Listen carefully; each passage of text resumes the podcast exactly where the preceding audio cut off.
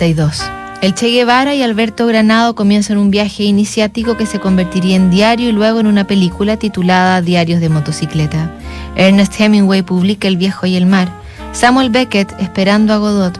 Nacen Nito Mestre, Vladimir Putin y la espléndida hija de Ingrid Bergman con Roberto Rossellini, Isabela. John Steinbeck ha publicado Al Este del Paraíso, cuya adaptación al cine sería protagonizada por el niño bonito de Hollywood, James Dean.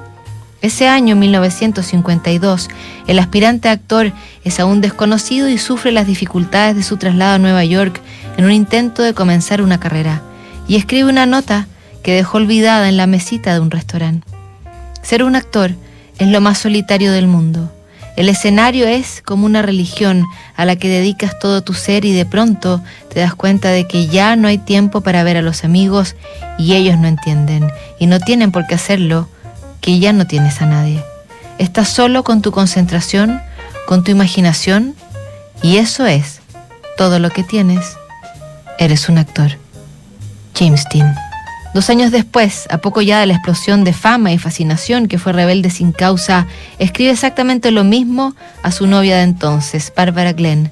La sensación de que la felicidad le fue esquiva a Dean es parte del mito de bestia bella y herida que quedó consagrado con su muerte precoz y dramática a toda velocidad en 1955. Revisamos mañana la última carta de la semana y de este mes aquí en Notables. ¿Sabes lo que es Inversiones sin Fronteras?